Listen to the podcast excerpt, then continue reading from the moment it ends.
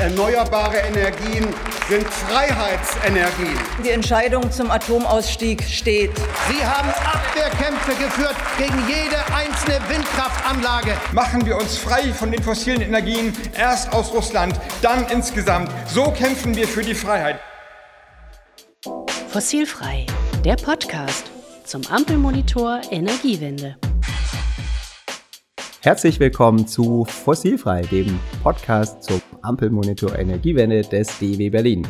Und wir sitzen hier heute am Dienstag, dem 13. Juni und nehmen die Folge 4 auf. Ja, wir wollen erstmal euch noch äh, vielen Dank sagen für das zahlreiche Feedback, was wir bekommen haben. Es gab äh, auch viel positive, ähm, äh, viel positive Rückmeldung und auch einige gute Hinweise. Wenn ihr weiterhin Ideen oder äh, Rückmeldungen habt, dann schreibt uns doch gerne an fossilfrei.dew.de.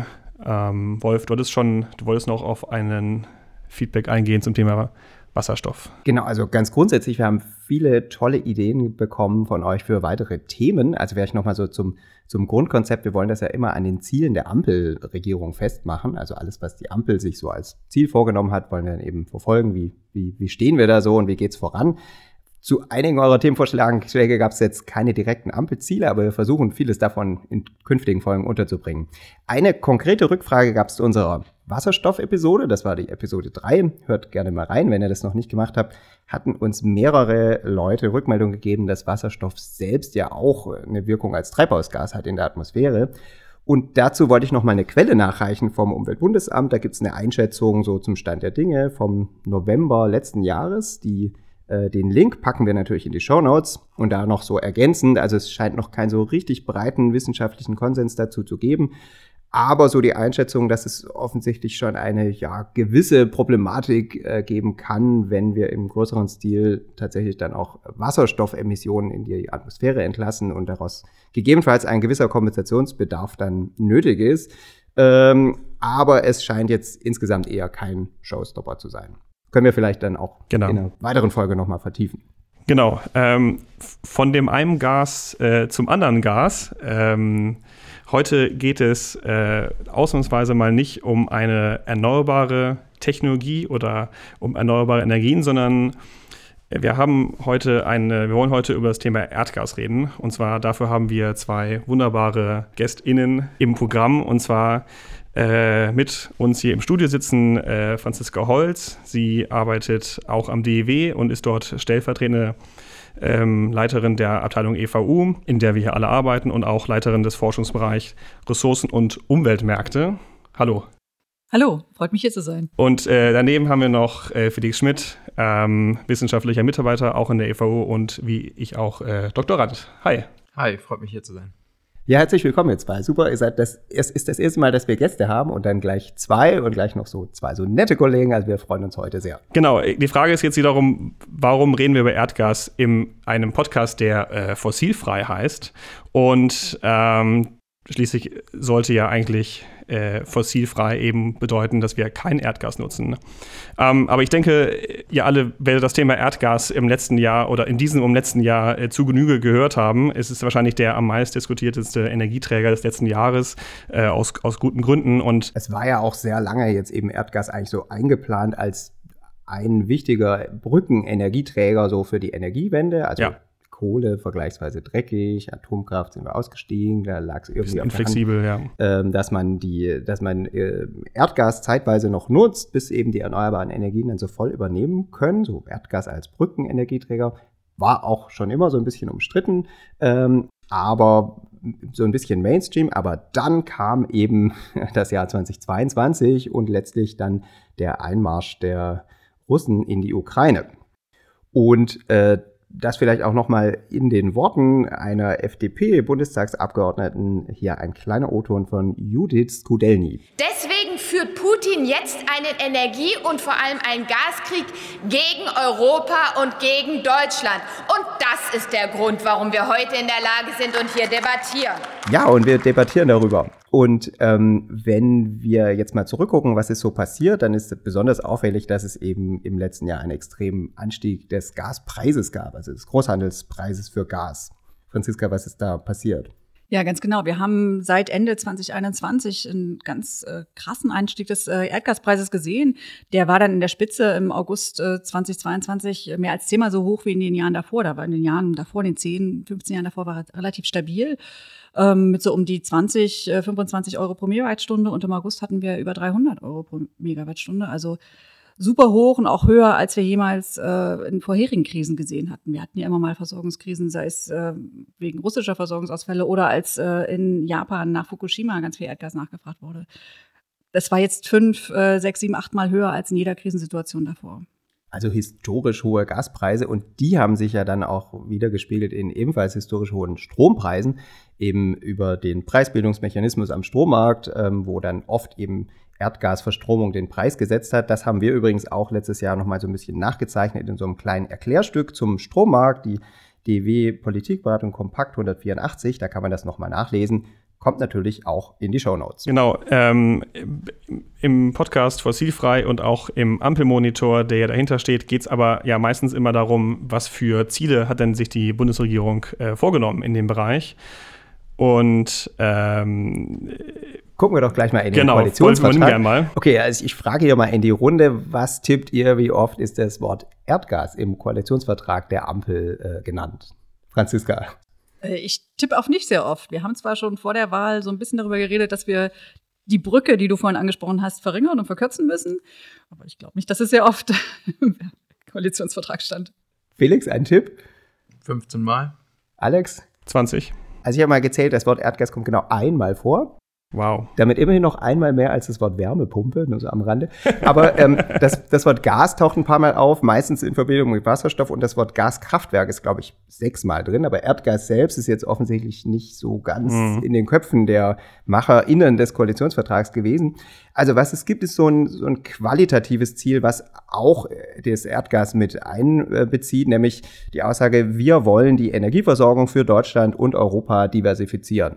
Das wollten, glaube ich, auch schon frühere Regierungen, die, diese hier auch. Und jetzt gab es eben ganz, ganz großen Anlass, das tatsächlich auch zu tun. Und es gibt natürlich dieses ja, Ziel der Klimaneutralität 2045. Das wird also ganz oft genannt im Koalitionsvertrag. Und das heißt natürlich auch, dass wir weg müssen vom Erdgas. Ein Satz ist mir noch ins Auge gesprungen. Äh, es steht tatsächlich explizit drin, dass der Betrieb auch von Gasleitungen über 2045 hinaus dann eben nur mit nicht fossilen Brennstoffen ähm, äh, zu bewerkstelligen sei. Also da, da haben wir eigentlich die einzige Nennung. Ja, das wären so die, die qualitativen oder vielleicht auch indikativen Ziele. Und dann haben wir aber im Lauf des letzten Jahres noch so ein bisschen quantitative Ziele bekommen.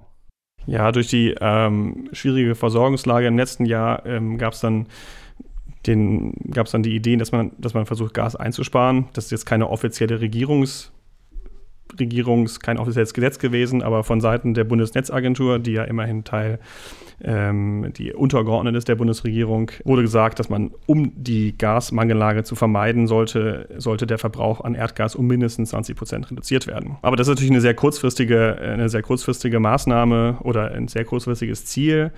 Ähm, auf EU-Ebene gab es ein 15 Prozent Einsparziel, aber auch nur rein, äh, rein äh, freiwillig. Ähm, aber es gibt jetzt keine langfristigen ähm, quantitativen Ziele, um den Gasverbrauch langfristig zu senken. Also gerade in Bezug auf diese, diese 20 Prozent, das hat tatsächlich die Bundesregierung dann auch nochmal in so einer Antwort auf eine kleine Anfrage tatsächlich auch schriftlich gemacht. Also 20 Prozent will man in diesem Winter 2022, ja. 2023 den Erdgasverbrauch halt reduzieren. Die Links packt man natürlich auch rein, wo ihr das nachlesen könnt. Aber das ist es dann eigentlich auch schon. Und also, ja, Franziska, was würdest du sagen, warum gibt es so wenig quantitative Ziele zum Thema Erdgas? Na, ich glaube, das liegt zum einen daran, dass wir noch eine große Unsicherheit haben, in welchem Zeitraum sich alternative Technologien entwickeln werden. Und zum anderen hat halt Erdgasversorgung bis vor etwas über einem Jahr sehr gut funktioniert und war gar nicht, es gab keinen richtigen Grund, das in Frage zu stellen als hm. eine längere Brücke. Hm. Das ist schon erstaunlich, ne? bei den Erneuerbaren haben wir ja wirklich eine, ein Füllhorn an Zielen und ganz, ganz viele verschiedene quantitative Ziele. Aber vielleicht auch ganz allgemein, wir sehen natürlich weniger Ziele, was so den Face-Out angeht, sondern mehr Ziele von den Dingen, wo wir eben irgendwas aufbauen wollen. Wobei natürlich Klimaschutzziele wie sowas wie der Emissionshandel und, äh, und, und andere ähm, Politiken in die Richtung natürlich schon auch implizit natürlich Gut, zurück, zurückrechnen natürlich dann auch. Äh, aber nicht für einen einzelnen Energieträger. Nein, natürlich nicht, ne? natürlich nicht. Aber da müssen sich natürlich die verschiedenen Energieträger überlegen, wer da am Schluss dann noch was emittieren kann.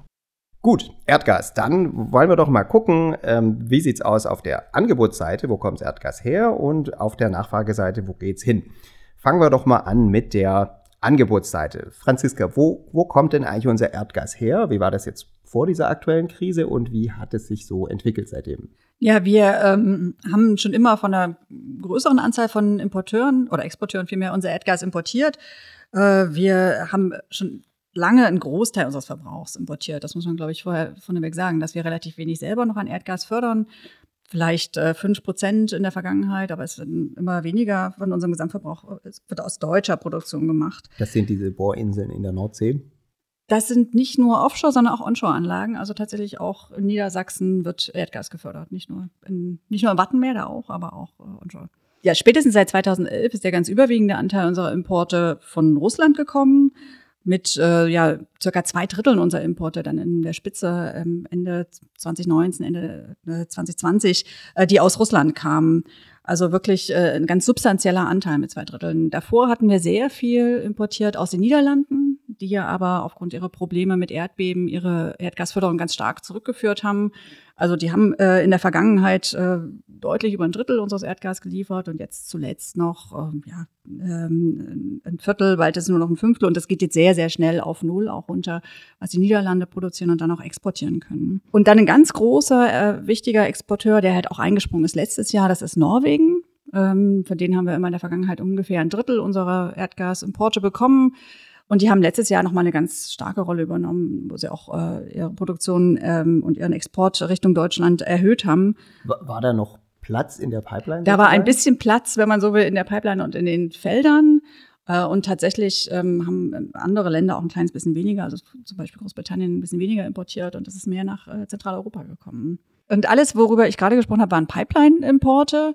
Und was wir im letzten Jahr auch ganz viel besprochen haben, waren äh, Importe per Schiff, also als sogenanntes Flüssiggas, LNG, Liquefied Natural Gas.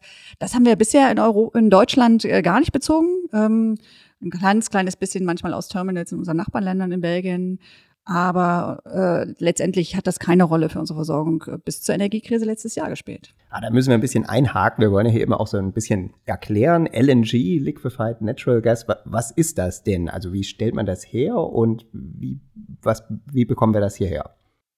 Ja, Liquefied Natural Gas ist äh, ganz stark runtergekühltes Erdgas. Das ist ähm, minus 167 Grad äh, Celsius kalt. Und durch das Abkühlen reduziert sich das Volumen des Erdgases ganz gewaltig. Und zwar auf ein Sechshundertstel seines ursprünglichen Volumens. Also man kann sehr viel Energie dann auf ein Schiff packen. Äh, und LNG wird für den äh, sehr langen Transport, also über lange Distanzen, äh, über die Weltmeere Meere verwendet. Und äh, wie viele Schiffe gibt's da so auf der Welt, die da herumfahren? Ein bisschen mehr als 600. Stand Sechs, letztes Jahr. 600 Schiffe. Und wie viel Energie bringt so ein, so ein großes Schiff mit sich?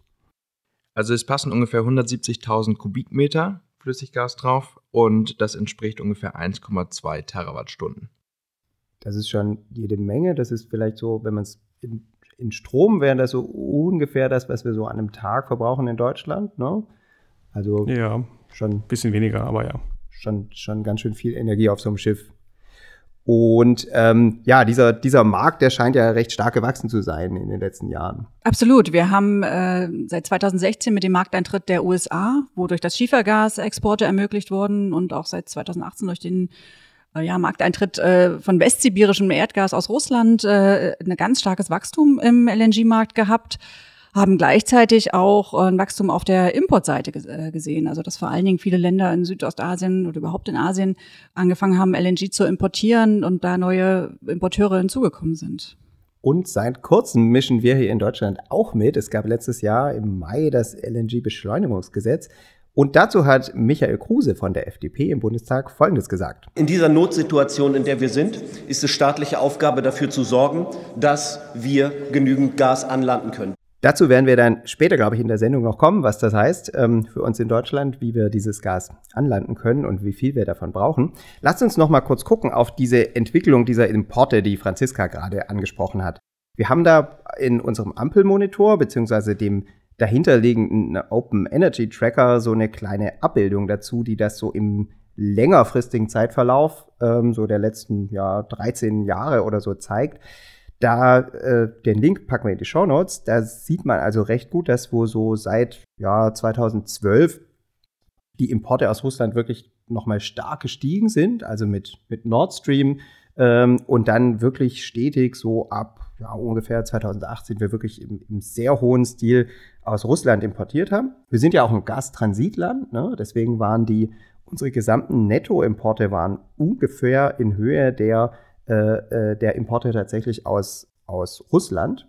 Also wir haben noch aus anderen Ländern auch noch importiert, aber dann eben auch weitergeleitet. Vor allem, wo ging die, wo geht das hin? Wo ging das historisch hin? Ja, vor allen Dingen ähm, waren das wirklich Nord Stream-Importe, weil diese Nord Stream-Pipeline muss man sich ja klar machen, die kam zusätzlich zu den mhm. bisherigen russischen Export-Pipelines über die Ukraine. Mhm. Und damit war jetzt unheimlich viel Exportkapazität aus Russland äh, äh nach Zentraleuropa da. Und äh, es wurde bis ähm, letztes Jahr ganz viel von dem Nord Stream Gas nach Tschechien weitergeleitet. Und das ist halt erst im Zeitverlauf äh, diese Pipeline entstanden und dann auch äh, aus der Regulierung äh, freigegeben für Weiterexporte nach Tschechien, nach äh, die Slowakei, nach Ungarn, äh, nach Österreich auch. Nach Österreich haben wir schon immer sehr viel russisches Gas weitergeleitet. Äh, aber in der Vergangenheit hat auch norwegisches oder niederländisches Gas weitergeleitet ne, zu unseren südlichen Nachbarn. Und was ich jetzt so als Nicht-Erdgasfachmann da wirklich interessant finde, was man sehr gut sieht in der Abbildung, ist, dass die insgesamt unsere Nettoimporte sind im Grunde gleich geblieben. Aber so im Laufe des Jahres 2022, so auf Raten, ging eben diese russische Importe gingen eben auf Null zurück.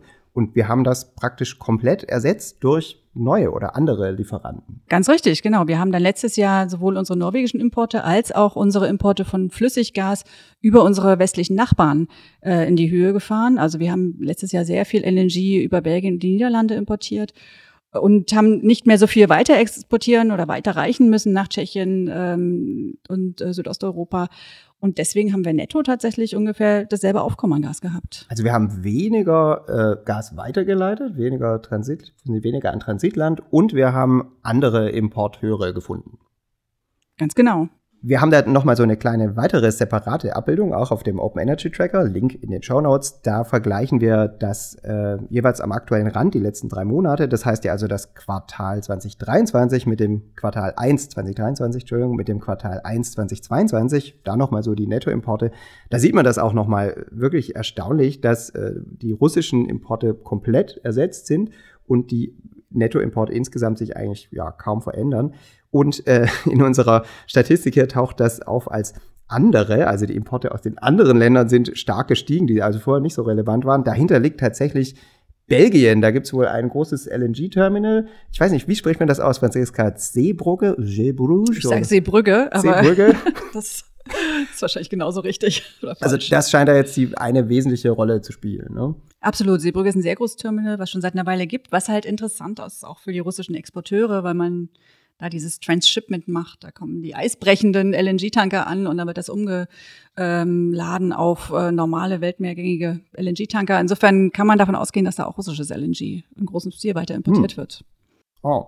Jetzt kann man ja sagen, ihr habt es vorher schon gesagt, dass es andere Importoptionen gibt. Wir verlinken auch das natürlich. Es gab ein ähm, DIW aktuell aus dem Jahr 2022, wo ihr im Grunde diesen Punkt schon gemacht habt, dass wir mit Einsparungen oder aber auch durch andere Importoptionen eigentlich äh, gut über den Winter kommen müssten. Ja, das ist richtig. Wir haben uns gleich nach Ausbruch des Krieges äh, äh Februar, März äh, 2022 angeschaut, äh, wie könnte es im Gassektor weitergehen, weil es war klar, dass das äh, letztendlich unsere schlimmsten Szenarien, die wir schon vorher immer mal berechnet hatten, an russischem Gasausfall irgendwann zur Folge haben würde. Und äh, ja, diese Mischung aus Einsparungen und Diversifizieren, äh, hatten wir damals schon gesagt, äh, wird eigentlich auch zu einer sicheren Erdgasversorgung im Winter 2022, 2023 führen, weil wir einfach in Europa Zugang zu einem großen Set an sehr diversen äh, Importquellen haben. Äh, sowohl über LNG durch äh, die Häfen in den Nachbarländern als auch äh, über Pipelines ja aus Norwegen, aber auch der Rest Europas aus Nordafrika, ähm, so dass sich das innerhalb Europas auch gut ausgleicht. Wir haben ein dichtes Pipeline-Netz, wo ja relativ einfach dann auch dieser Wechsel von Flussrichtungen bisher aus dem Osten nach dem Westen überwiegend, aber jetzt halt doch sehr viel von Westen und Norden und Süden Richtung Zentraleuropa gelingen konnte. Also einfach ein gutes Netz schon als Grundlage dafür.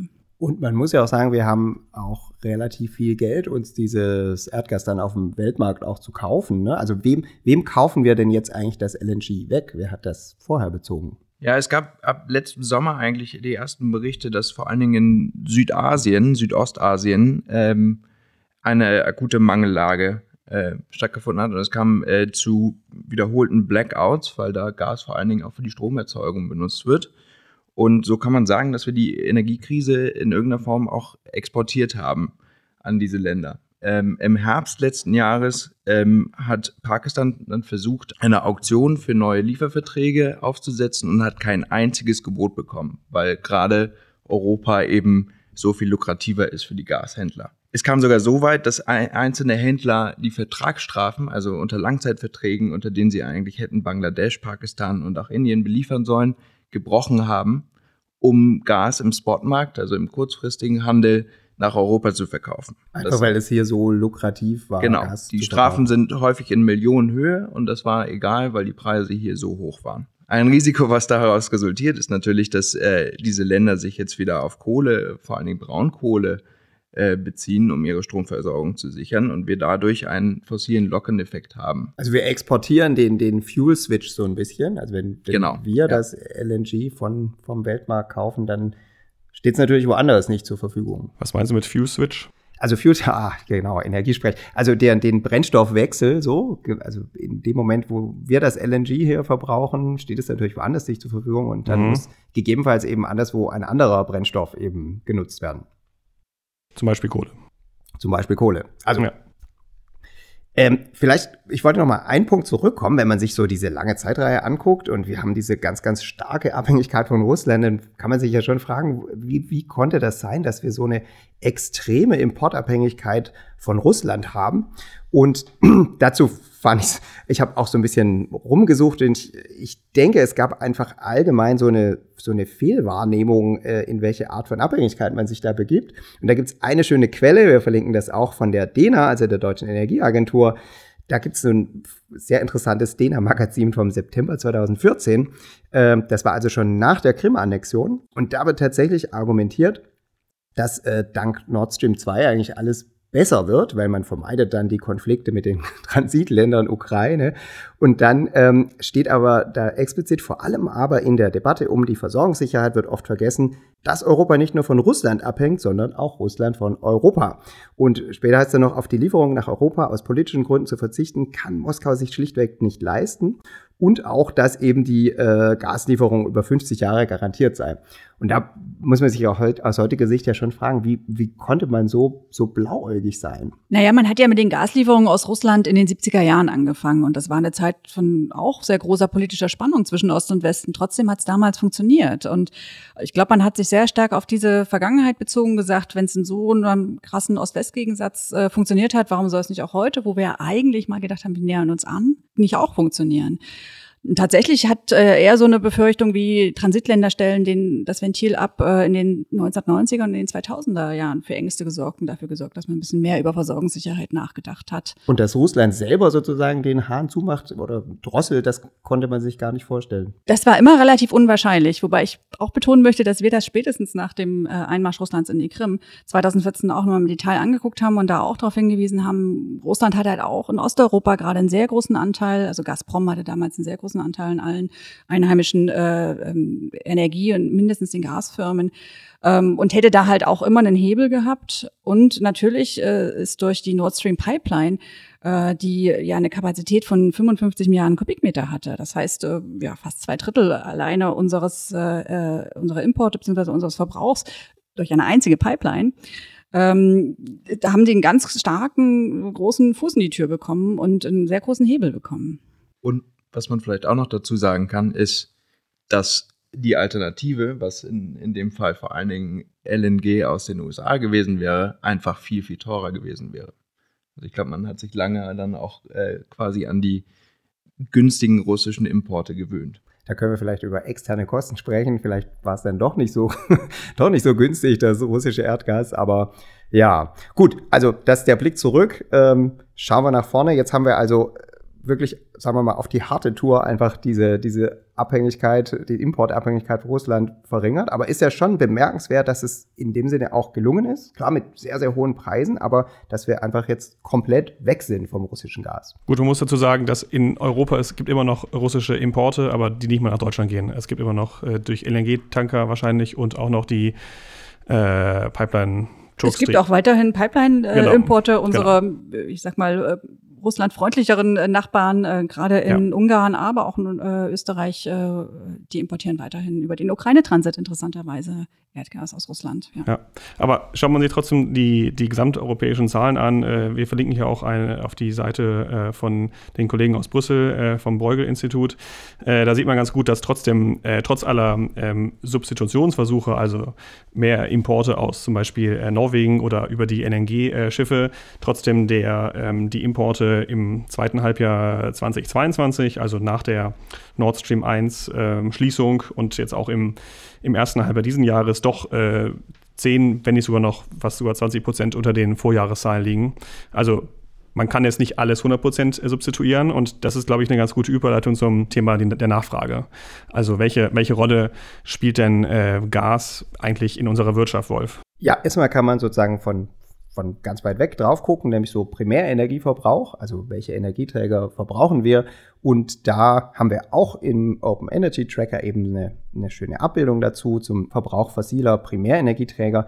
Und da sieht man im Lauf der letzten ja, 30 Jahre ist die Rolle von Erdgas eigentlich gewachsen auf zuletzt so ungefähr ein Viertel unseres Primärenergieverbrauchs. Also ist nach Mineralöl der zweitwichtigste muss ich mal, Primärenergieträger. Muss ich mal fragen, was ist der Primärenergieverbrauch? Ja, das ist also der, der Verbrauch äh, Primärenergie. Entschuldigung, ich muss ja die Jargon Police spielen. also sonst äh, versteht uns ja doch niemand. Also wir unterscheiden die, die Primärenergie, das ist sozusagen die, der Energieträger mit der Gesamtheit des Energiegehalts, den er eben zur Verfügung stellt, und die Endenergie, das was tatsächlich dann ja. beim Endnutzen äh, ankommt.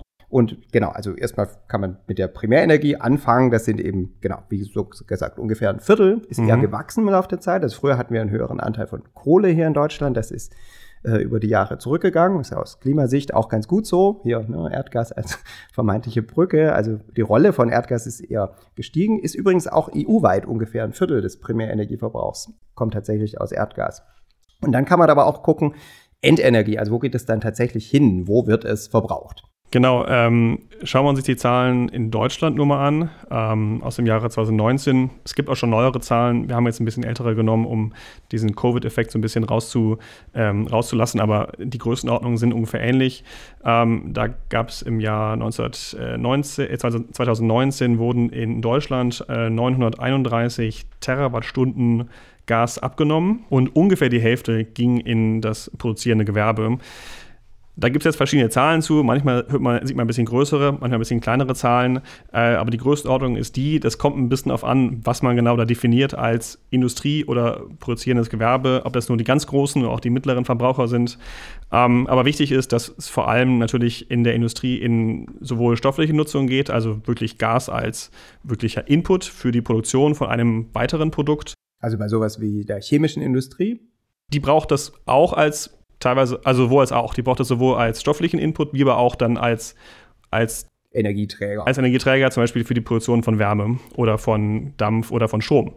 Äh, und da gibt es zum Beispiel auch noch andere Industrien, wie zum Beispiel äh, natürlich Stahl, Aluminium, Glas, so die üblichen Verdächtigen, die wir auch schon, äh, die auch jetzt sicherlich schon äh, einige häufig, häufig genannt wurden in der öffentlichen Diskussion als wichtige Abnahme, Abnehmer. Also die Hälfte geht ungefähr in die Industrie. Genau, und, und in der Industrie sind es dann auch relativ wenige Branchen. Also es gibt eine Studie ähm, aus, äh, vom IWH, die sagen, ungefähr nur 300 Produkte brauchen ungefähr 90 Prozent dieses Gases. Also relativ wenig Produkte brauchen relativ viel Gas. Dann geht die Hälfte geht in, zur Industrie, ein, ein Drittel geht ungefähr in die Haushalte. Die brauchen das, das ist relativ einfach, die brauchen das für das Heizen und für das warme Wasser vor allem. Und der Rest, das sind ungefähr 15 Prozent.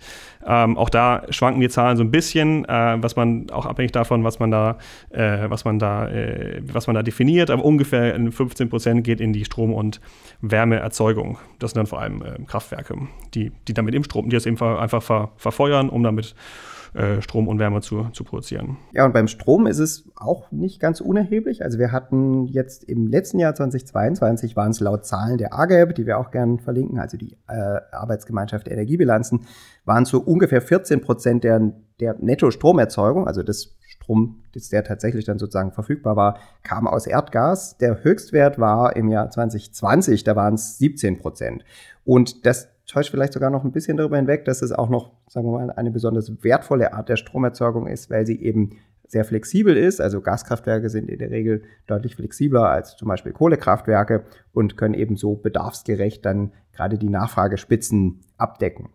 Also hat auch im Strom eine wichtige Rolle, aber ist vom, von den Verbrauchsmengen her ist, der, ist die Verstromung gar nicht so relevant. Ne? Genau, das ist auch so ein bisschen die Idee langfristig, dass ein höherer Anteil an, an Erneuerbaren eben dann quasi komplementär äh, versorgt wird, auch durch eben Gaskraftwerke, die aber nicht durchlaufen, sondern eben nur in Teilen in wenigen Stunden laufen. Wichtig für die Diskussion um äh, bei der Nachfrage ist eben das Jahr 2022 gewesen, als die Versorgung durch Erdgas aus Russland weniger und weniger wurde. Also die, die Mengen wurden nach und nach reduziert, bis dann im ähm, Sommer 2022 die Nord Stream äh, 1 Pipeline gar nicht mehr befüllt wurde oder gar nicht mehr versorgt wurde. Da wurden dann alle möglichen äh, Gründe angegeben, die jetzt, glaube ich, hier für die Diskussion nicht so wahnsinnig relevant sind.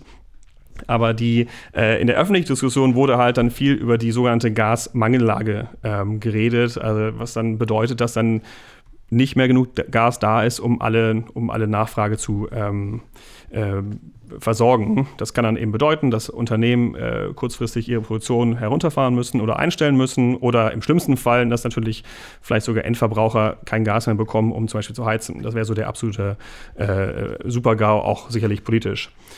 Deswegen, ähm, wie wir das auch vorher schon erwähnt hatten, kam es dann eben dazu, dass äh, von politischer Seite äh, versucht wurde, zum Sparen anzuregen. Unter anderem wurde dieses 20 Prozent Verbrauchsminderungsziel von der BNetzA ausgerufen und auch der, der ähm, Präsident der BNetzA, also der Bundesnetzagentur, hat sich auch häufig öffentlich und auch auf Twitter zum Beispiel ähm, zum, hat häufig zum Gassparen aufgerufen. Ja, regelmäßig. Ne? Der Klaus Müller hat eine richtige Serie von Tweets zum, zum Gassparen abgesetzt und immer wieder aufgerufen, doch bitte dran zu bleiben.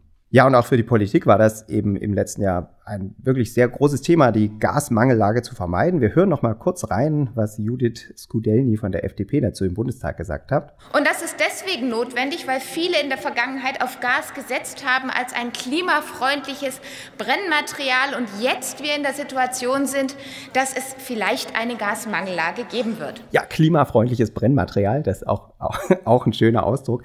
Aber eben das Thema Gasmangellage, also von diesem vermeintlich klimafreundlichen Brennmaterial haben wir eben große Sorge gehabt, dass wir zu wenig haben.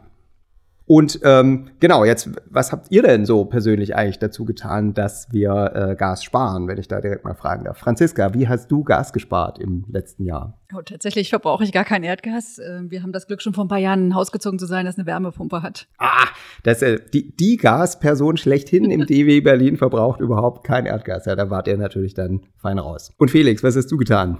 Ich bin eigentlich immer nur periodisch durch die Wohnung gerannt und habe überall Heizkörper runtergedreht. und, und, und wer hat sie wieder aufgedreht? Das kann ich, glaube ich, hier nicht sagen.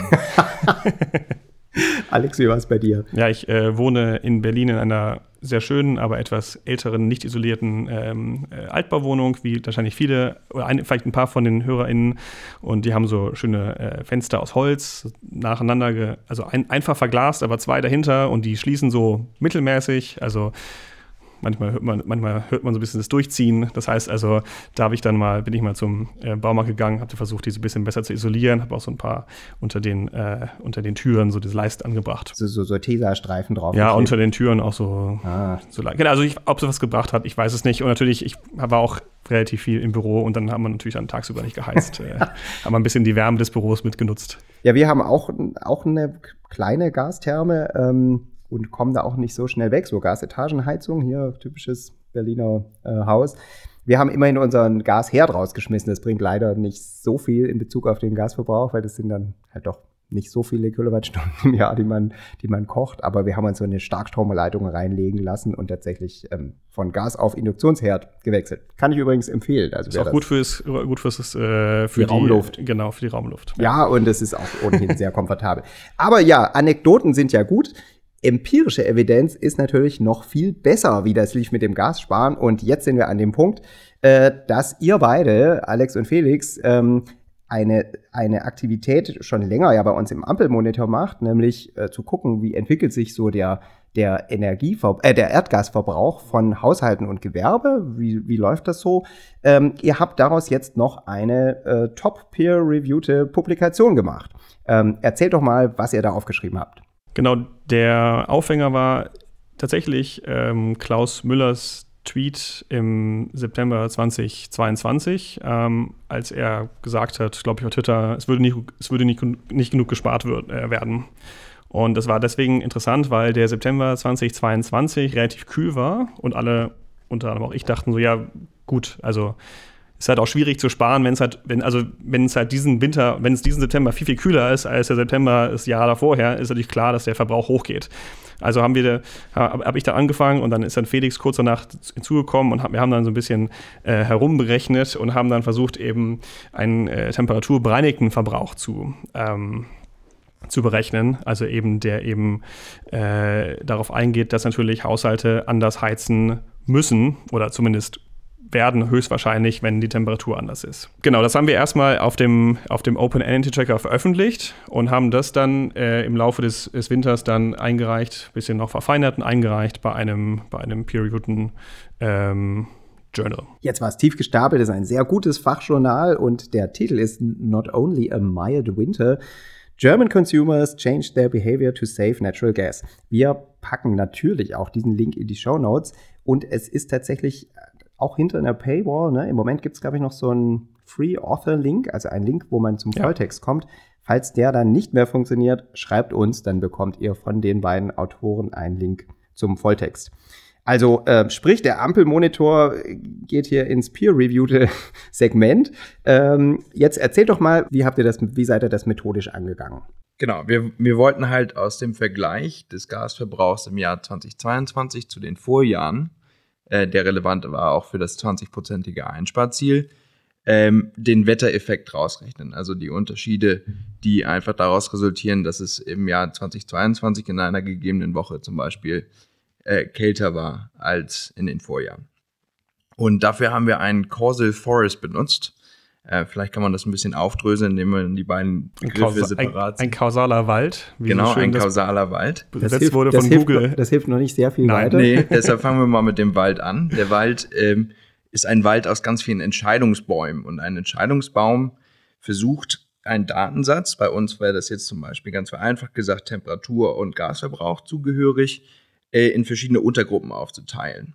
Und er versucht, die Untergruppen so zu bestimmen, dass man auf Basis der Temperatur möglichst gute Vorhersagen über den Gasverbrauch treffen kann. Also ein Zusammenhang zwischen Temperatur und Gasverbrauch. Genau.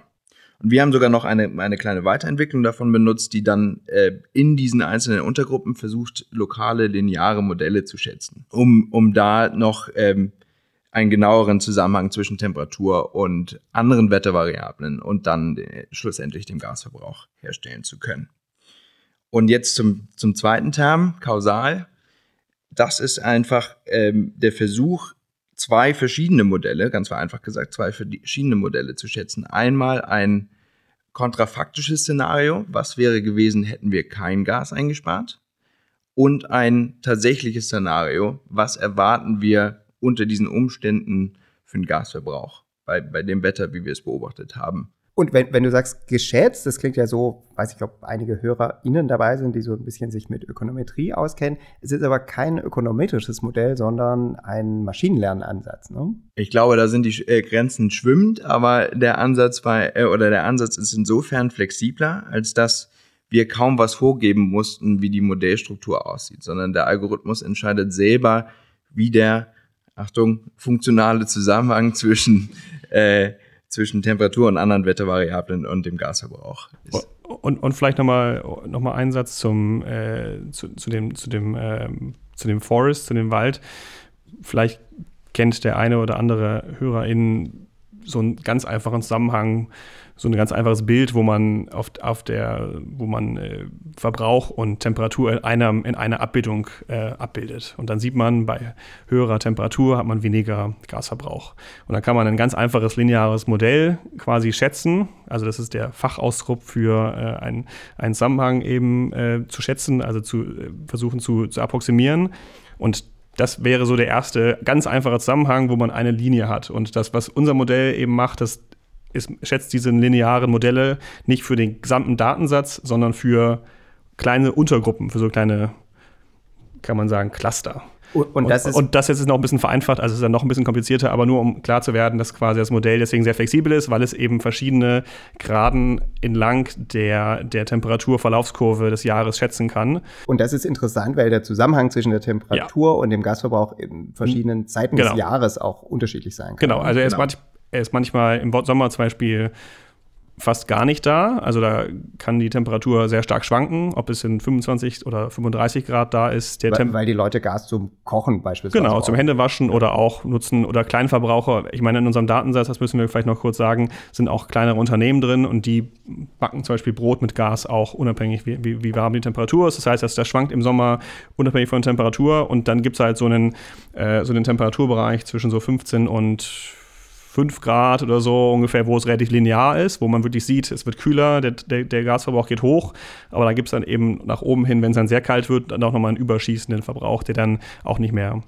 äh, nicht mehr linear ist, wo dann der Verbrauch sehr stark hochgeht.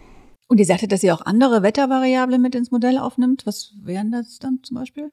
Also der Hauptfaktor, den wir in unserem Modell haben, ist die, die mittlere Temperatur an dem Tag ähm, des jeweiligen Gasverbrauchs, aber wir haben auch Minimal- und Maximaltemperaturen äh, mit reingenommen und verschiedene Lags, also Vortage und Temperaturen davon, um vor, äh, um vor allen Dingen thermische Trägheit abzubilden. Mhm. Also ein Gebäude äh, braucht ein paar Tage, um wieder auf die Außentemperatur abzukühlen, nachdem es ein paar Tage warm war. Und das versuchen wir damit abzubilden. Oder andersherum eben auch. Es war warm draußen und dann, selbst wenn es draußen kühl wird, haben wir noch Restwärme noch im Gebäude. Genau, genau. Gerade so in den Herbsttagen ist es oft relevant, dass äh, die, die, und, die und Solarstrahlung, also dass das Gebäude äh, durch einfallendes Licht sich aufwärmt? Genau, das haben wir auch mit drin. Ähm, wir haben es durch die Anzahl der Sonnenstunden versucht abzubilden, weil wir keine Daten zur direkten Irradiation hatten, also zur Einstrahlung. Und ähm, das war weniger relevant, nachdem mhm. man für Temperatur äh, etc. kontrolliert hatte.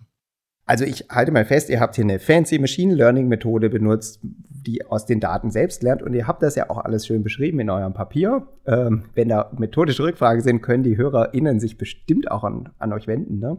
Gerne. Ähm, aber vielleicht lasst uns mal zum Punkt kommen, was habt ihr denn jetzt eigentlich da rausgefunden? Wie sieht's aus mit dem äh, Erdgassparen, wenn man eben kontrolliert oder das berücksichtigt, mhm. dass die Temperatur sich ja auch verändert hat im Gegensatz zu den Vorjahren?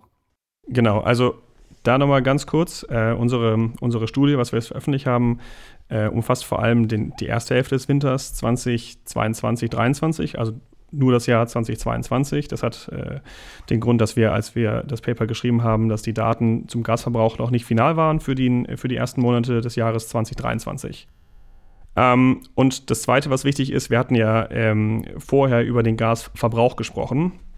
Da hatte ich ja so ein bisschen erwähnt, es gibt äh, die Hälfte geht ungefähr in die Industrie und ein, ein Drittel geht in Haushalte und so. Ähm, ist es tatsächlich so, dass im Gasverbrauch gibt es äh, vielleicht kann da auch noch mal Franziska noch was zu sagen, wenn ich jetzt äh, Blödsinn rede. Es gibt zwei äh, quasi Verbrauchsgruppen. Das sind die sogenannten RLM-Verbraucher. Die werden wirklich, da ist, ein, da ist ein Messgerät und die werden stündlich wahrscheinlich oder noch stündlich wahrscheinlich stündlich, äh, ja, genau. genau mhm. stündlich äh, gemessen. Wofür steht RLM? Das ist natürlich wieder eine Frage. Das heißt regelbasierte Leistungsmessung. L&M heißt auf jeden Fall Leistungsmessung.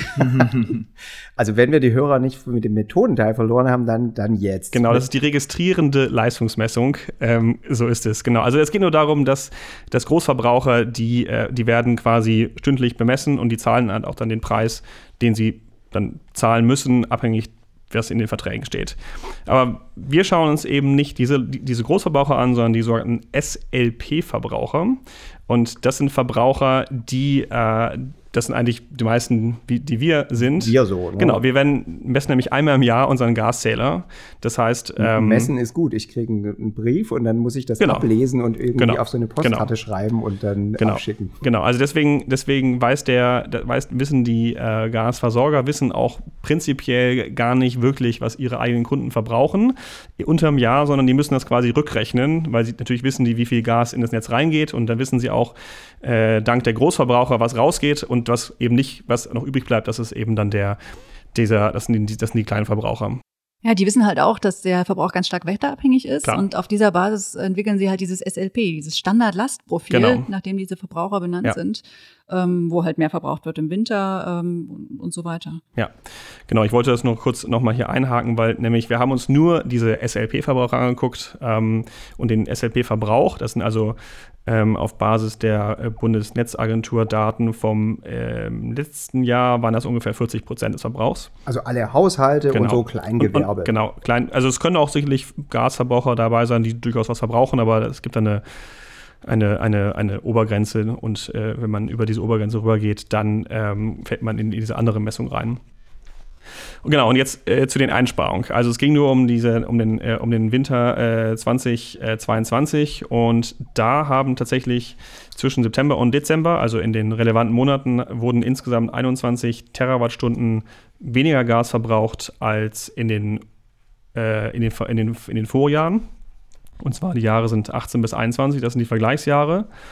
Und das, das ist quasi öffentlich bekannt. Das kann jeder auch auf der Bundesnetzagentur-Seite äh, und auch, äh, wo es die äh, Daten gibt, nachlesen. Und unser Modell hat äh, berechnet, dass das Verhalten sogar mehr eingespart hat, also 23 Terawattstunden.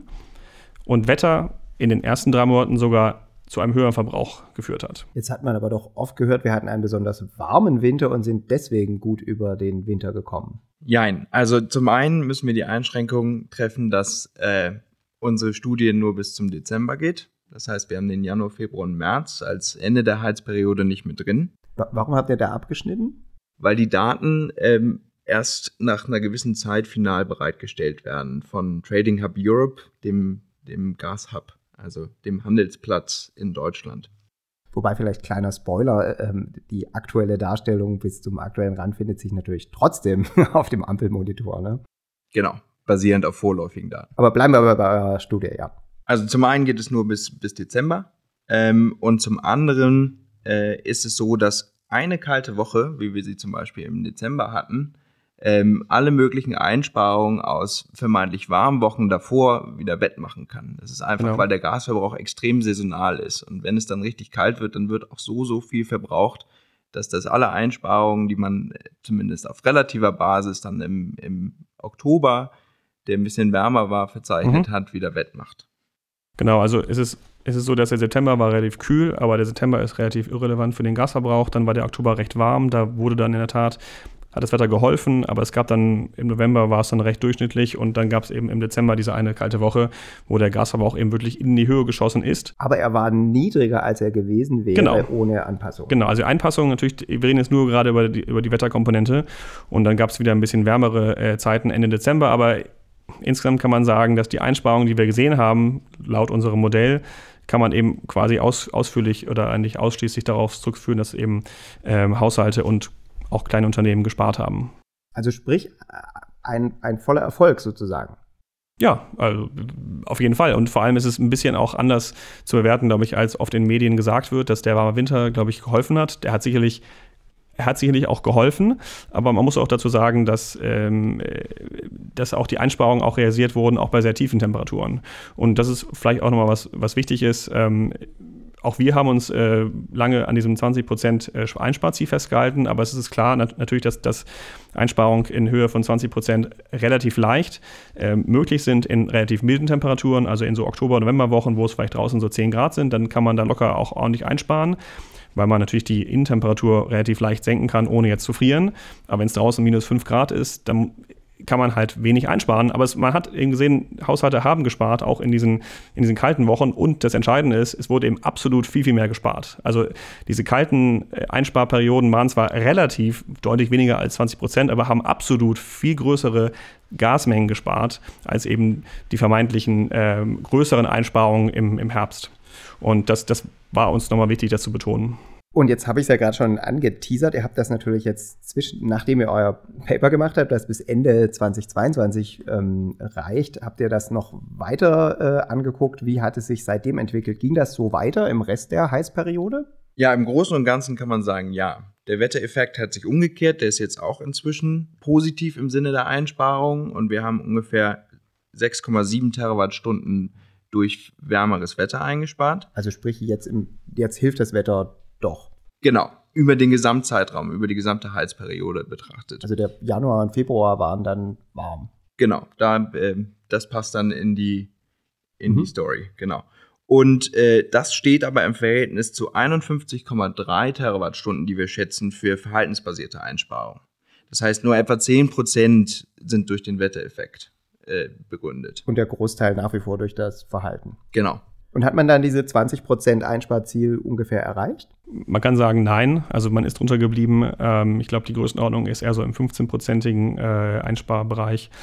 Aber wie wir ja vorher gesagt haben, durch doch die relativ gute Versorgungssituation kam es dann eben nicht zu einer Gasmangellage und so hat dann eben, haben 15 Prozent gereicht. Könnt ihr denn was dazu sagen, warum das passiert ist? Also wieso haben die Leute gespart und, und wie haben sie das gemacht? Vielleicht müssen wir erstmal vorweg nochmal wiederholen, dass äh, wir uns hier nur die SLP-Kunden, also die Haushalte und ähm, Kleingewerbe angucken. Und ein Punkt da, den man direkt machen muss, ist, dass die hauptsächlich Gas unter Langzeitverträgen, äh, äh, also festen Preisen beziehen. Das heißt, auch wenn wir eingangs gesagt haben, dass es extreme Preisanstiege an den Großhandelsmärkten gab, das hat der Autonomalverbraucher oder die Verbraucherin nicht unmittelbar gemerkt. Also ich zum Beispiel nicht. Bei mir hat das Gas lange noch nicht so viel mehr gekostet. Das genau, bei mir kam es irgendwie im Juni die erste Preiserhöhung, aber auch längst nicht in der Duplizierung wie das oder in, in der Vervielfachung, wie das am Großhandelsmarkt der Fall war. Und deswegen können wir zumindest nur mutmaßen, aber wir gehen davon aus, dass ähm, eine Reaktion auf vermeintliche Kostensteigerungen nur ein Teil der Erklärung sein kann. Vielleicht so vor, ange, vorweggenommene äh, Kostensteigerung, also dass ich damit rechnen kann, dass einfach meine Gasrechnung steigt. Ähm. Genau, also wir glauben, dass, oder wir, wir sind uns relativ sicher, dass die Kommunikation einen, einen großen Einfluss hatte. Ähm, nicht zuletzt der immer wieder tweetende Klaus Müller wird da seine Rolle gespielt haben. Wir, wir sind uns auch relativ sicher, dass die Kommunikation so klar war, dass ähm, der Konsument oder die Konsumentin auch verstanden hat, dass ähm, jetziger Verbrauch eventuell zu teureren Nachkäufen später führt und dann äh, irgendwann entweder in der Mangellage endet oder bei sehr viel höheren Preisen. Ich kann mir das irgendwie gar nicht so vorstellen, dass so die Gesamtheit der Bevölkerung sich wirklich für Klaus Müllers Tweet interessiert. Also wir in unserer Bubble vielleicht schon, aber glaubt ihr wirklich, dass so die Allgemeinheit das so wahrgenommen hat? Doch, das würde ich schon sagen. Ne? Gerade auch die Großhandelspreise, obwohl sie die Endverbraucher nicht betreffen, wurden sehr häufig thematisiert in den mhm. Medien. Wir haben die quasi täglich verfolgt, alle. Ähm, ich wurde auch ganz viel von meinen Nachbarn und von Freunden angesprochen, wie das jetzt ist mit dem Gas. Gut, bei dir weiß das jeder, ja, aber das äh, äh, hat sie 15 Jahre vorher auch nicht interessiert. Das fand ich schon sehr auffällig, wie das Thema auf einmal alle angesprochen hat. Und es, es wurde ja auch relativ viel von, von öffentlicher Seite und von Politikerseite auf darauf hingewiesen, dass man also zumindest von manchen Politikern, dass wirklich das Einsparen wichtig ist. Ähm, man muss auch vielleicht noch mal eine Sache dazu sagen, die wir vielleicht vorher eben nicht erwähnt haben. Ähm, wenn es eben zu einer Gasmangellage gekommen wäre, wären wahrscheinlich eben die jetzt beschriebenen Gruppen, die wir gerade eben, äh, über die wir gerade reden, also die Haushalte und die SLP-Verbraucher, die wären wahrscheinlich die gewesen, die am letzten äh, das Gas immer noch bekommen hätten. Also die wären am letzten erst, als letztes erst davon betroffen gewesen, weil man wahrscheinlich erst die Industrie hätte ähm, einfacher abschalten können. Eine, eine einzige Betriebe wäre man große Netze in, in Städten, dann kann man dann ganz Netze abschalten. Das heißt also, die, die Wichtigkeit auch, dass, dass, dass äh, Haushalte einsparen, war auch für die Industrie halt gar nicht, gar, äh, war auch da eben wirklich relevant. Absolut. Das ist, sieht letztendlich das Gesetz so vor, dass genau. äh, zuerst die großen Verbraucher abgeschaltet werden müssen und die Industrie. Ich persönlich glaube, dass da auch die Sorge von Herrn Müller herkommt, äh, dass er oder seine Bundesnetzagentur sich vielleicht dann für äh, Industriezweige beziehungsweise ja. äh, Firmen entschieden hätte abzuschalten, die dann hinterher geklagt hätten. Äh, warum sie als ähm, nicht äh, ja, äh, zu versorgender äh, Betrieb äh, eingeschätzt worden wären oder nicht. Also das Ziel war wirklich, so eine Gasmangellage, in der einzelne Verbraucher abgeschaltet werden, zu vermeiden. Und da haben vielleicht auch einige Verbraucher, obwohl sie jetzt davon nicht betroffen waren, direkt durch Preise trotzdem dann versucht, eben das Beste rauszumachen. Oder auch, also zum Beispiel, ich, ich war auch davon nicht betroffen, aber ich dachte, ich mache es jetzt schon mal, weil ich, mein Preis geht dann im, am 1.1. hoch und wenn ich jetzt dann, bevor ich, bevor ich jetzt mein Verhalten schon so ändern muss, vom 31.12. auf den 1.1. fange ich schon mal an, so ein bisschen zu gucken, ob ich jetzt schon mal den, den Verbrauch ein bisschen senken kann. Ja, aber am, am Ende des Tages können wir auch jetzt, glaube ich, noch keinen finales Urteil dazu uns bilden, wie genau die, die Treiber waren. Das wird man wahrscheinlich erst in, ähm, in einigen Jahren mit einer anderen Studie herausfinden können. Vielleicht wollten ja auch Menschen einen Beitrag leisten, genau. tatsächlich wegzukommen von diesem genau, damals noch russischen Gas. Ja. Ja. Ja, und natürlich äh, die hohen Preise zu vermeiden. Dazu hattest du, Franziska, auch noch einen Punkt. Ja, wir, auch wir haben uns das, äh, ich mit Kollegen interessanterweise aus Norwegen angeschaut, äh, wie die äh, Verbraucher äh, letztendlich auf Preise reagieren. Und ihr habt ja schon zu Recht gesagt, das ist eher das Wetter, äh, was sie beeinflussen. Das finden wir auch. Und ähm, wir wissen natürlich nicht sehr gut, was die einzelnen Verbraucher bezahlen. Ja, wir haben keine Informationen über die Vertragspreise und die sind auch bei jedem anders. Wenn man so sich umhört, bezahlt jeder was anderes für sein Erdgas. Ähm, und äh, wir mussten das deswegen auch auf Basis der Großhandelspreise schätzen, obwohl wir wissen, dass die Endverbraucher die nicht bezahlen. Aber sie haben sie halt äh, zumindest letztes Jahr immer wahrgenommen äh, und haben alternativ auch noch geguckt, was man bei Verivox, äh, wo man ja äh, sich Informationen holen kann, wenn man den Vertrag wechseln möchte, was man da für Neuverträge bezahlt hätte. Auch das entspricht nicht unbedingt dem, was äh, diejenigen, die schon lange einen Vertrag haben, bezahlen, aber das sind die einzigen Informationen, die man bekommen kann. Und dann finden wir mit diesen Daten halt auch eine sehr geringe Preissensitivität. Also äh, dass Verbraucher wirklich ganz gering in einem Umfang von minus 0,01, äh, also eine Prozentänderung de facto mhm. auf äh, äh, eine Euroänderung ähm, äh, im Preis äh, reagieren. Äh, also wirklich verschwindend gering. Das macht natürlich aber schon einen Unterschied, wenn man denkt, sagt, gut, der Preis, der ist jetzt aber ähm, mehr als zehnmal höher. Klar. Dann hat es halt schon einen kleinen Effekt auch ja. in den Mengen. Vielleicht an der Stelle noch so ein kollegialer Hinweis. Also ihr wart ja auch nicht die Einzigen, die sich mit diesen Erdgaseinsparungen beschäftigt haben. Gibt es auch ähm, Kollegen aus tatsächlich unserem Ariadne-Projekt. Ah, das haben wir noch gar nicht gesagt. Also eure Publikation, wie ja auch der Ampelmonitor selbst, ist ein Kind des Copernicus-Projekts Ariadne, das wir hier schon in jeder Folge des äh, Podcasts fossilfrei hochleben lassen haben und verlinken. Ähm, und es gab auch Kollegen ähm, äh, hier nebenan bei uns ähm, von der Hertie School, die sich das auch angeguckt haben, noch mit so ein bisschen einem anderen Fokus, nämlich nicht nur diese äh, kleineren Verbraucher, sondern auch Großverbraucherindustrie, äh, das ebenfalls äh, kürzlich veröffentlicht haben. Die kamen zu relativ ähnlichen Ergebnissen, richtig? Ja, also es ist weitestgehend deckungsgleich, zumindest für diesen, ähm, für das gleiche Verbrauchssegment, also Haushalte und, und kleine Gewerbe. Ähm, da kommen die Kollegen auf ähm, 27,7 Terawattstunden verhaltensbasierte Einsparungen verglichen zu unseren 23. Also das ist irgendwie in der gleichen Größenordnung. Methodisch gesehen ähm, haben die Standardlastprofile benutzt, ähnlich wie die, wie die Gasversorger, um Temperaturen oder Wetterbedingungen in, in Gasverbrauch umzurechnen. Ähm, und das Ganze dann in einer Regression noch mit anderen Faktoren äh, äh, benutzt, um den Gasverbrauch zu schätzen, der eingetreten wäre, hätte es eben keine verhaltensbasierenden Einsparungen gegeben. Also andere Methodik, ähnliches Ergebnis, das klingt so nach ja, robustem Befund. Genau, und Sie haben auch noch, wie du auch gesagt hast, noch die Industrie drin, äh, die Sie auch abbilden und äh, auch noch den Strom äh, erzeugenden, die, die Kraftwerke noch drin. Und äh, auch noch einen anderen, äh, einen anderen Hinweis, es gab auch noch andere, die das gemacht haben. Also auch, äh, auch äh, wir haben auch mit KollegInnen von der Zeit äh, gesprochen, die haben einen sehr guten äh, Energiemonitor, ein kleines Konkurrenzprodukt, aber trotzdem will ich auf die auch noch kurz vermerken, weil die nämlich auch was ähnliches gemacht haben. Auch ein bisschen andere Methodik, aber kommen auch zu ähnlichen, ähnlichen Größenordnung komplementäres Produkt, würde ich sagen. Genau. Also Grüße an die KollegInnen der Zeit und an Oliver Ruda und die anderen von der Hertie School. Wir verlinken euch alle im Podcast ähm, äh, in unseren Shownotes. Ähm, dann lass uns doch mal versuchen zusammenzufassen, was wir jetzt daraus lernen. Das klang ja erstmal ganz positiv mit diesen Verhaltensanpassungen. Vorher haben wir gehört, wir konnten die, äh, die Versorgung diversifizieren, kamen weg vom russischen Gas Speicherung hatten wir gar nicht groß darüber gesprochen, hat aber auch funktioniert.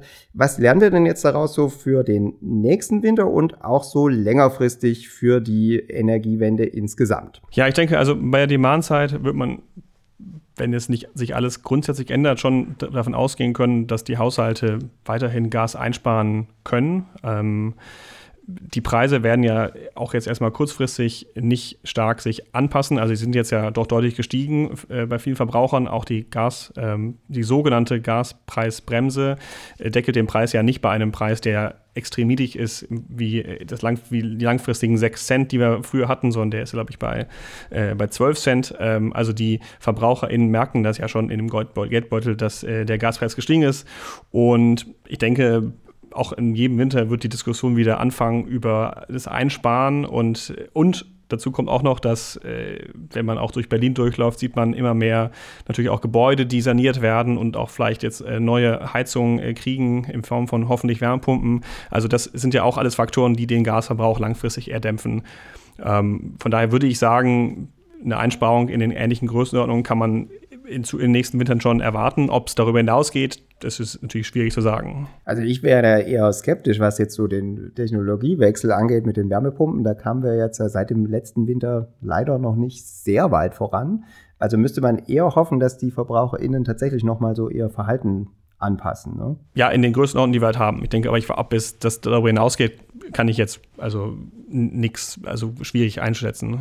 Wie siehst du das, Franziska? Na, ich schaue mir ein bisschen eher die Angebotsseite an, äh, wo ich denke, dass wir wirklich ähm, ein gesichertes äh, Erdgasangebot haben, zumal wir jetzt diese vielen LNG-Terminals äh, in Deutschland haben, äh, über die wir noch gar nicht geredet haben. Also Wollen wir das gleich machen? Das äh, können wir gerne tun, aber vielleicht noch zusammenfassen. Also wenn wir Einsparungen wieder in derselben Größenordnung von um die 15 Prozent haben, äh, dann werden wir dafür auch genügend Angebot haben. Ne? Zumal wir jetzt auch schon viel höhere Speicherfüllstände äh, haben, als wir das letztes Jahr zur selben Zeit im Jahr hatten.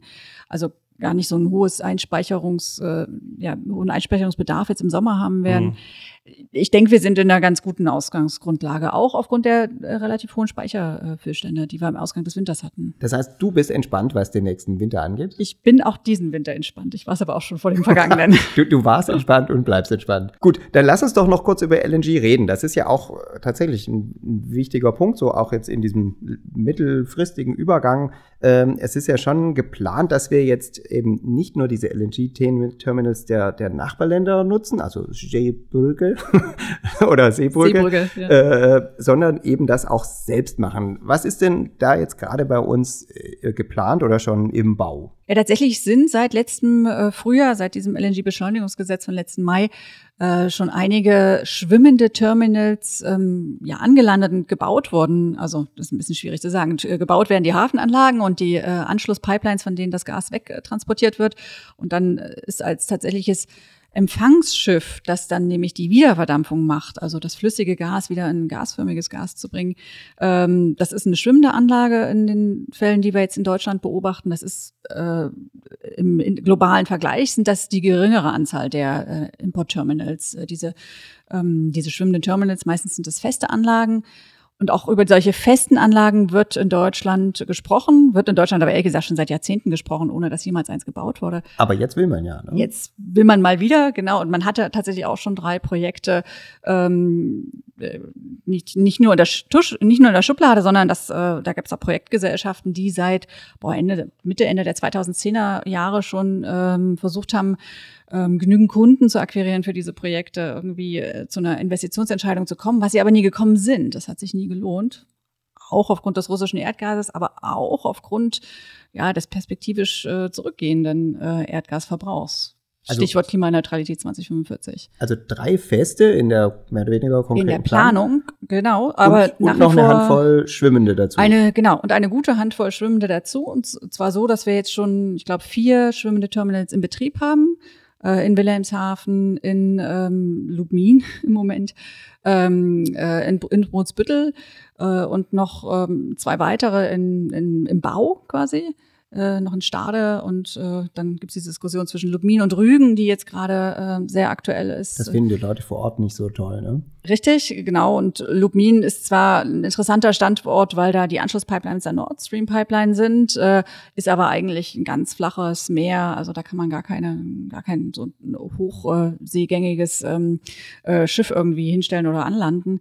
Äh, und deswegen soll es jetzt halt vor Rügen gemacht werden, soll quasi wieder weg von Lubmin und äh, nach Rügen. Aber da sind halt auch viele Touristen. Das ist wirklich eine schwierige Frage. Und reichen dann diese Terminals, also diese schwimmenden und festen? Na, wir kommen mit diesen schwimmenden Terminals äh, ähm, schon, also wenn man mindestens jetzt sechs Projekte, a, ja, äh, fünf Milliarden Kubikmeter würden wir sagen, oder 50 Terawattstunden ungefähr rechnet, dann kommen wir ja schon auf gute 30, vielleicht noch ein bisschen mehr Terawattstunden Importkapazität, wenn man die voll auslastet.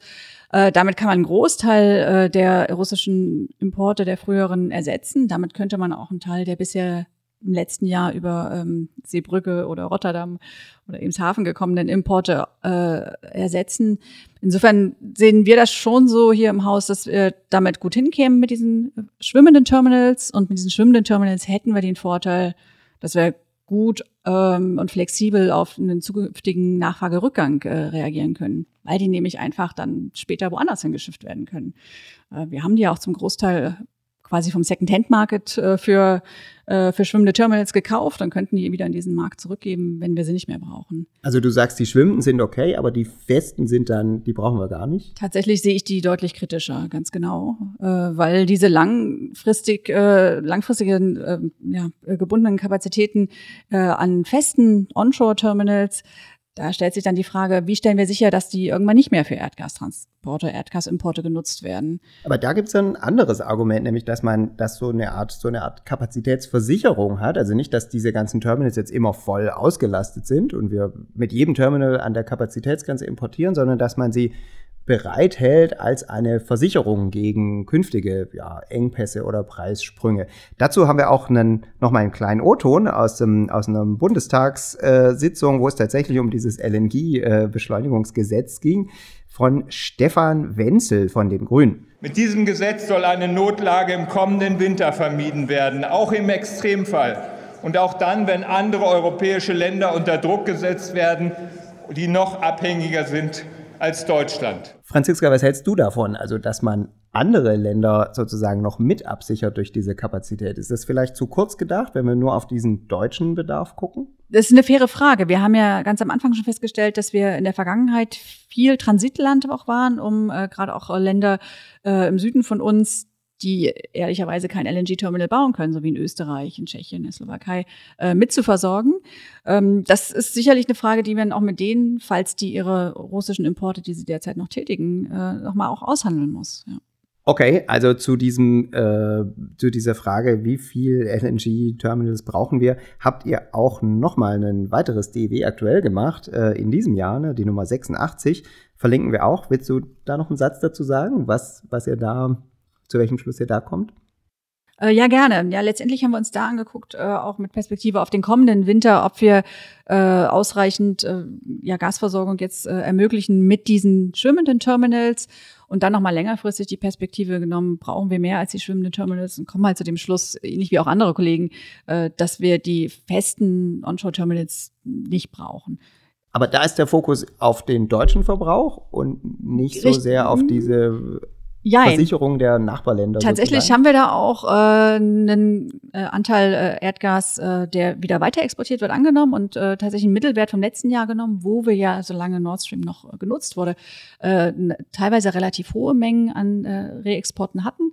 Und äh, da haben wir so ein Mittel aus einem niedrigen und äh, relativ hohen Wert genommen. Mhm. Also das vollständig gegen Null gehen zu lassen, wäre tatsächlich fahrlässig, weil da werden wir weiterhin eine Rolle spielen in Deutschland als Transitland. Und ich meine, wir haben uns ja auch so gefreut, dass wir die LNG-Terminals in Holland und Belgien oder den Niederlanden und Belgien nutzen konnten. Vielleicht freuen sich ja dann auch andere, wenn sie unsere ja, wobei im Moment natürlich die deutschen Importeure dort die Kapazitäten für ein paar Jahre auch gebucht haben. Also prinzipiell stehen hm. auch diese Kapazitäten uns derzeit zur Verfügung. Ich meine, eine andere Frage bei den LNG-Terminals ist ja auch noch die, äh, die Frage des, der langfristigen Nutzung. Ähm, ich denke, Deutschland und auch äh, die Europäische Union und andere europäische Nachbarländer werden auch langfristig nicht energieautark sein, sondern die Diskussion geht ja äh, gerade auch wer das doch hören will, letzte Folge fossilfrei, geht um Wasserstoffimporte oder Wasserstoffderivate als Import, zum Beispiel Ammoniak. Ähm, wir hören mal kurz rein, was äh, Minister Habeck äh, dazu gesagt hat. Das Interessante und Entscheidende dabei ist, dass alles, was wir tun, auch auf die Zukunft ausgerichtet ist. Die Terminals, die Leitungen, die Verdichterstationen, alles wird auch auf Wasserstoff ausgelegt, sodass wir die Investitionen in die Infrastruktur nutzen können für die Zukunft der Energiesicherheit in Deutschland. Das war in einer aktuellen Stunde im Bundestag im September 2022. Und wo auch immer es um Wasserstoff geht, ist natürlich die FDP auch nicht weit. da hören wir auch noch schnell rein. Wir schaffen mit diesem Gesetz Versorgungssicherheit im ersten Schritt und wir schaffen Zukunft im zweiten Schritt.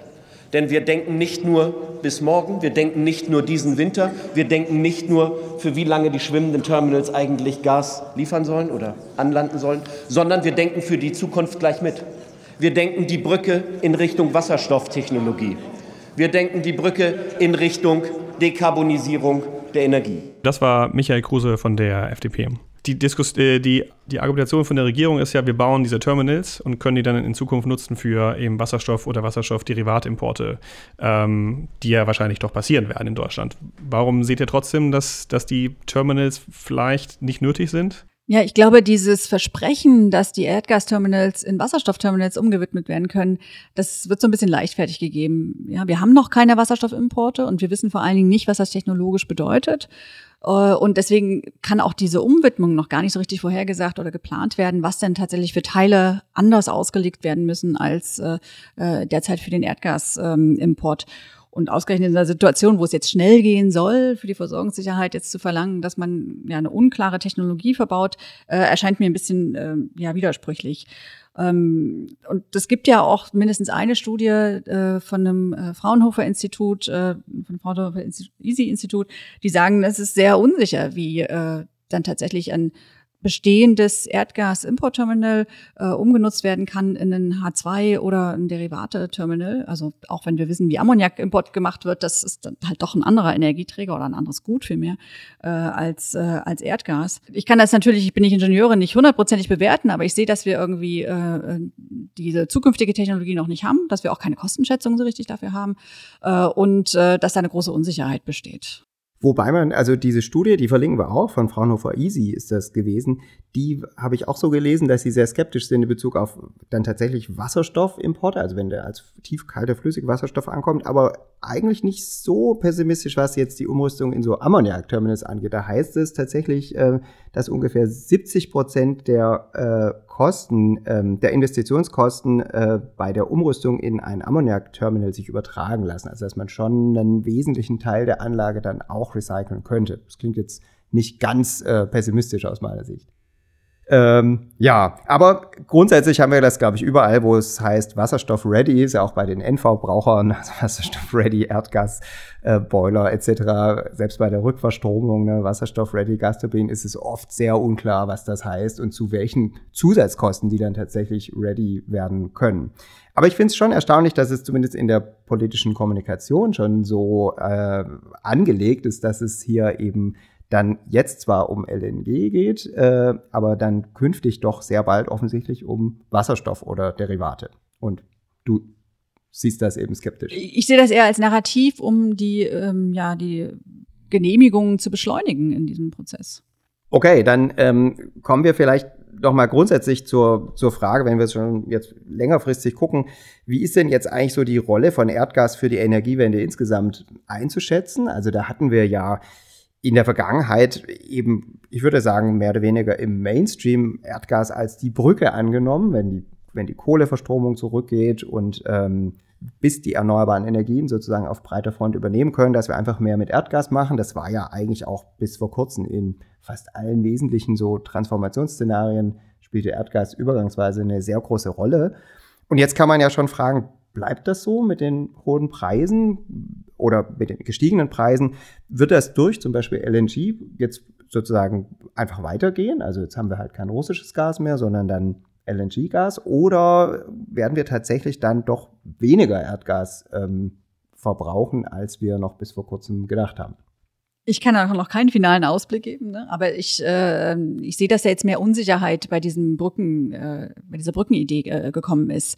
Äh, zum einen aufgrund der höheren Preise, die du angesprochen hast, zum anderen, weil auch letztes Jahr natürlich schon einzelne Verbraucher gemerkt haben, na, wir reden eigentlich über Elektrifizierung, wir müssen uns da Gedanken machen, äh, wie kommen wir dahin? Vielleicht haben sie es nicht dieses Jahr geschafft, äh, aber ähm, gerade auch ähm, industrielle Verbraucher haben ja längere Vorlaufzeiten für Investitionen und sei es in Elektrifizierung, sei es in grüne Gase. Äh, da ist, glaube ich, einiges angestoßen worden letztes Jahr. Ähm, natürlich besteht das Risiko dadurch, dass wir jetzt sagen, oh, eine Erdgasversorgung ist gesichert. Mit LNG haben wir sogar noch mal äh, eine neue Quelle uns aufgetan, äh, dass wir in so einen fossilen Lock-in reinlaufen. Deswegen sage ich auch, es ist sehr unsicher, ne? weil einsicher, einerseits wissen wir, 2045 ist das Klimaneutralitätsziel, andererseits wissen wir, dass unsere Erdgasversorgung sicher ist und können uns da eigentlich auch zurücklehnen und das weiterhin nutzen. Ich glaube, es ist eine sehr große Spannbreite an Möglichkeiten. Also du würdest sagen, kurzfristig brauchen wir gewisse LNG-Importe, aber dadurch dürfen wir nicht die Transformation verschleppen. Unbedingt, ganz genau. Und gleichzeitig, um das nochmal zu wiederholen, glaube ich schon, dass wir auch die Nebeneffekte, die unsere zusätzlichen LNG-Importe haben, äh, anderswo auf der Welt mit einbeziehen müssen. Also das kann auch keine dauerfristige Lösung sein, dass wir äh, Südostasien den Energieträger wegkaufen und die dadurch in ganz anderer Form fossilen Lock-in betreiben, weil sie auf andere Energieträger umsteigen. Und während wir in Deutschland gesagt haben, als letztes Jahr dann mehr Kohle verbrannt wurde, dass das ja alles von dem Emissionshandel gedeckt ist, äh, kann man das Gleiche nicht über äh, eben jene Destination sagen. Und das ist durchaus problematisch und das sollte auch mit eingehen. Ja, ich glaube, das ist ein, das ist ein ziemlich, ziemlich gutes Schlusswort. Ähm, dann äh, hoffe ich, haben wir das einigermaßen eingeordnet, was, die, was das Thema Erdgas hier angeht. Vielleicht ganz kurz noch äh, so am Ende der Folge Blick auf den Ampelmonitor. Was gibt's Neues? Schaut doch regelmäßig mal auf den Ampelmonitor oder auch den dahinterliegenden Open Energy Tracker. Da haben wir in letzter Zeit einige ja, neue Sachen dazugefügt. Bei den erneuerbaren Energien haben wir ein bisschen zusätzliche Features, äh, dass man sieht wirklich, was wird in jedem Monat zugebaut.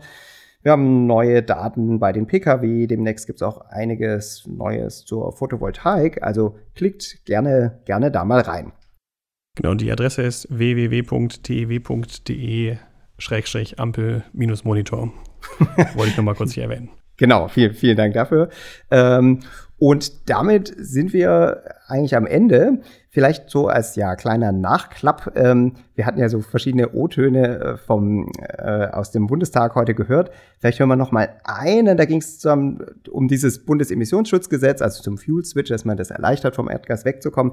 Da gibt es eine Einschätzung nochmal von der Frau Skudelny zu dem Gesetz. Wir hören kurz rein. Ich glaube, dass uns hier ein richtig gutes Gesetz gelungen ist. Also ich kann uns nur selber loben. Das Gesetz ist top. Ja, also das äh, genau mit demselben Spirit hoffe ich, dass auch ähm, uns heute ein sehr guter Podcast gelungen ist und dass ihr ihn, ihr ihn hoffentlich äh, top findet. Und also wenn der Podcast gut war, dann lag es vor allem an unseren beiden Gästen heute. Liebe Franziska, lieber Felix, vielen Dank. Vielen Dank. Dass ihr heute dabei wart. War ja Dank. auch für uns die erste Folge mit Gästen und ähm, mir hat das viel Spaß gemacht. Ja, danke für die Einladung. Fand ich auch sehr nett.